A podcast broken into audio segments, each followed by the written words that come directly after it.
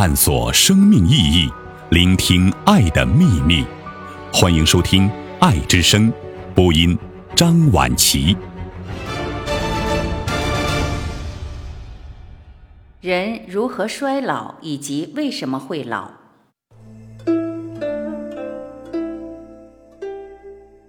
童年常常在写作中被提起，但是我们却几乎忽略了衰老与死亡。或许是它看起来离我们有些遥远，让人捉摸不透，但衰老一直隐藏在我们的体内，通过身体症状来提醒我们。比起我们自己的衰老，我们更能清晰地看到另外一些人的衰老。通过观察他人的身体变化，相信有很多可以作为写作素材的内容。选自《最好的告别》。关于衰老与死亡，你必须知道的常识。生命老化的故事，就是身体器官走向衰竭的故事。想想我们的牙齿吧，人体内最坚硬的物质就是这些白色的牙釉质了。随着年龄渐长，它们也会磨损，隐约显露出下面柔软的黑色的层次。与此同时，供应给牙髓及牙床的血液减少，唾液流缩减，牙龈容易发炎，脱离牙齿，暴露牙根，使之不稳定，并延长其显露部分，尤其是那些较短的牙齿。专家说，通过检测一颗牙齿，如果那个人还有牙齿可供检测的话，就可以测定一个人的年龄，误差不超过五岁。周到的口腔保健有助于防止牙齿掉落，但衰老又横亘在我们的眼前。例如关节炎、震颤或轻微中风，都会使得刷牙和用牙线洁牙变得困难。而且由于神经的敏感性随着年龄增长而下降，人们可能很晚才意识到牙齿孔洞和牙龈问题。在正常的生命历程中，下颌肌肉会损失百分之四十的质量，而下颌骨会丢失百分之二十的骨质，变得多孔而乏力。由于咀嚼能力弱化，人们转而吃柔软的食物，而这类食物一般富含碳水化合物，更容易引起牙齿孔洞。到六十岁的时候，在美国这样的工业化国家，人们一般都已失去了三分之一的牙齿。八十五岁以后，大约有百分之四十的人已经一颗牙齿都没有了。在我们的骨头和牙齿软化的同时，身体的其他部分却变硬了。血管、关节、心脏瓣膜，甚至肺，由于吸收了大量的钙沉淀物，从而变得坚硬。在显微镜下，血管和软组织中的钙与骨头的钙是一模一样的。手术的时候进入老年人的体内，手指能感觉到其主动脉和其他主血管已变硬并缺乏弹性。研究发现，同胆固醇水平相比，骨密度的降低甚至比动脉粥样硬化病能更好地预测死亡。随着生命的老化。钙好像从骨骼渗漏出来，进入了组织。为了使同样数量的血液流经变窄变硬的血管，心脏只得产生更大的压力。结果，一多半的人到了六十五岁时形成了高血压。由于必须顶着压力输送血液，心脏壁增厚，对运行需要的反应能力减弱。因此，从三十岁开始，心脏的泵血峰值稳步下降。人们跑步的长度和速度都赶不上过去，爬一段楼梯而不喘粗气的能力也逐渐下降。心脏壁在增厚，而别的部位的肌肉却变薄了。四十岁左右，肌肉的质量和力量开始走下坡路。到八十岁时，我们丢失了百分之二十五至百分之五十的肌肉。从手的变化就可以看到整个过程的演进。百分之四十的手部肌肉存在于手掌肌肉和拇指肌肉。仔细观察老年人的手掌以及拇指根部，会发现肌肉组织不是突出的，而是平坦的。X 光片显示动脉钙化的斑点，骨头呈半透明状态。从五十岁开始，骨头以每年约百分之一的速度丢失骨密度。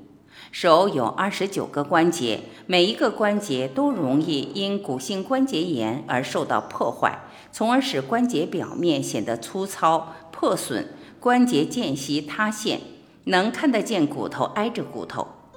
病人会感觉关节周围肿胀，手腕的活动范围减少，抓握能力减弱，并容易疼痛。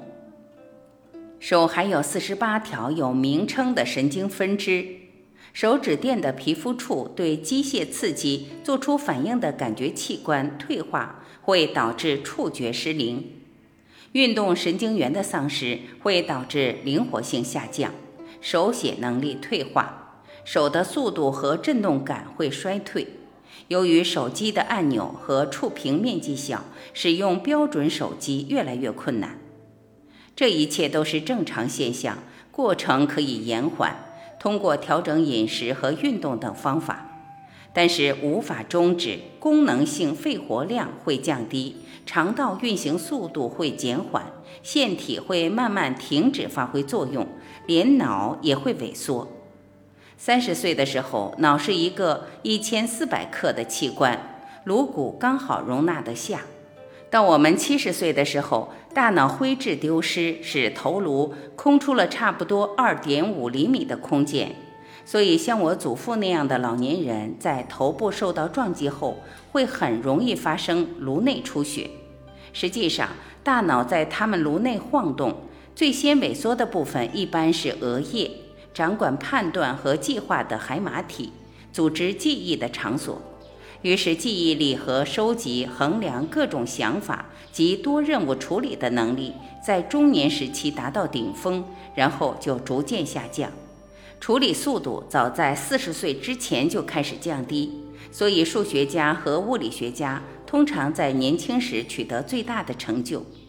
到了八十五岁，工作记忆力和判断力受到严重损伤，百分之四十的人都患有教科书所定义的。老年失智、痴呆症。生命衰老的原因是引起热烈争论的一个话题。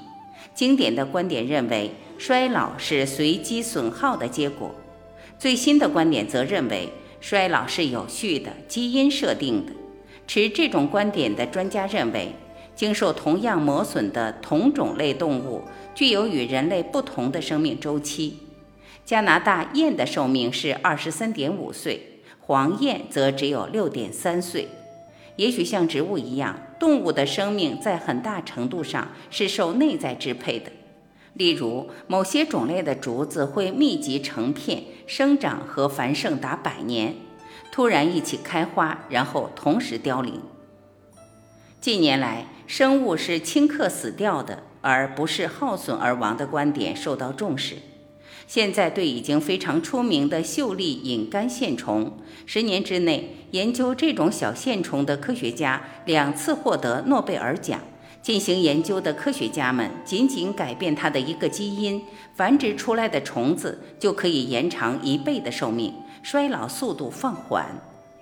之后，科学家们已经通过修改单个基因，延长了果蝇、老鼠和酵母菌的生命周期。尽管有这些发现证据的优势，却与寿命是内在植入的思想相违背。在十万年的存在史中，人类的寿命大多数时候，除了过去几百年不到三十岁。研究揭示，罗马帝国的臣民平均寿命是二十八岁。人类的自然进程是在英年早逝、未老先亡。事实上，历史上大多数的时候，每个年龄段都有死亡的危险。与衰老根本没有必然的明显联系。谈到十六世纪晚期的生活时，蒙恬写道：“死于老年是少见、异常、奇异的死法，远不如其他死法来得自然。这是最不可能的、最极端的一种死法。”现在世界上多数地方人们的平均寿命已经超过了八十岁。所以可以说，我们已经是怪物。我们的寿命远远超出了给定的时间。当我们研究衰老时，我们试图理解的并不是自然的过程，而是非自然的过程。事实证明，遗传对于长寿的影响小得惊人。德国马克思普朗克人口研究所的詹姆斯沃佩尔发现，相比于平均值，寿命长短只有百分之三取决于父母的寿数，而高矮则百分之九十取决于父母的身高。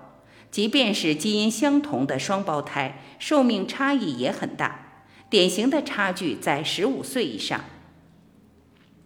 如果说基因的作用比我们想象的小，那么经典的损耗模式的作用则比我们了解的大。芝加哥大学研究员莱昂尼德·加弗里洛夫争辩说，人类衰退的方式同所有复杂系统的衰退方式一致，是随机的、逐渐的。工程师们早就认识到，简单的设备一般不老化，它们可靠的运行，直到某个关键的部件出了问题，然后整个设备瞬间报废。例如，发条玩具运作灵活，直到齿轮朽坏或者弹簧断裂，然后就完全不能玩了。但是复杂系统，比方说发电厂，尽管有几千个危险的潜在易坏的部件，却不能一下子就停摆，而是必须继续运行。因此，在设计这类机器时，工程师考虑了多重冗余层：备用系统和备用系统的备用系统。备用系统可能不如一线系统那么有效，但是它们使得机器在损坏累积的情况下仍然继续运转。加弗里洛夫认为，在我们的基因所确定的参数以内，人类正是如此运行的。我们有一个多余的肾，一叶多余的肺，一副多余的性腺，以及多余的牙齿。细胞中的 DNA 在常规条件下经常受到损害，但是我们的细胞有几个 DNA 修复系统。如果一个关键的基因永久性的损坏了，通常其附近就有额外的相同基因。而且，如果整个细胞都坏死了，那么别的细胞就会填补进来。尽管如此，随着复杂系统的缺损增加，终有一天，某一个缺损就足以破坏整个系统，导致所谓的虚弱状态。发电厂、汽车和大型组织都可能发生这种情况。这种情况也会发生在我们身上。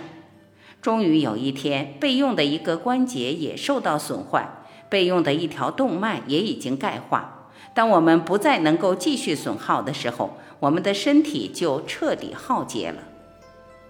这会通过一系列令人困惑的事件体现出来。例如，头发变白只是因为给头发提供颜色的色素细胞枯竭了。头皮的色素细胞只有几年的自然寿命，我们是依靠头皮以下的干细胞代替色素细胞。然而，干细胞池也会逐渐枯竭，于是到五十岁的时候，一般人会有约一半的头发变白。在肌肤细胞内部，清洁废物的机制慢慢失效，残渣聚集，成为胶粘的黄棕色的色素凝块，即所谓脂褐质。这就是见之于皮肤的瘦斑。随着脂褐质在汗腺中累积，汗腺逐渐失灵，因此。老年人容易发生中风和热衰竭、中暑。眼睛无法视物的原因有所不同。晶状体是由极其耐久的晶体蛋白构成的，但是其化学成分会发生改变。随着时间的推移，弹性会降低，因此许多人都有的远视、老花眼，往往始于四十岁。这个过程还使得晶体逐渐发黄。即便没有白内障，由于年龄、过度接触紫外线、高胆固醇、糖尿病或抽烟等，导致晶体白浊混沌。一个六十岁健康人的视网膜接收到的光线，也只是一个二十岁年轻人的三分之一。我曾经同菲利克斯·希尔夫斯通沟通过衰老问题。他在纽约的帕克护理中心担任高级老年病学专家长达二十四年，就衰老问题发表了一百多篇论文。他告诉我，衰老过程并不存在一种单纯的共通的机制。我们的身体在逐年积累脂褐质、氧自由基损伤、随机的基因突变以及其他各种问题。这个过程是逐渐的、不停息的。我询问希尔夫斯通老年病学家是否搞清楚了导致衰老的特定的可复制的途径，他说：“没有，我们就是一下子崩溃了。”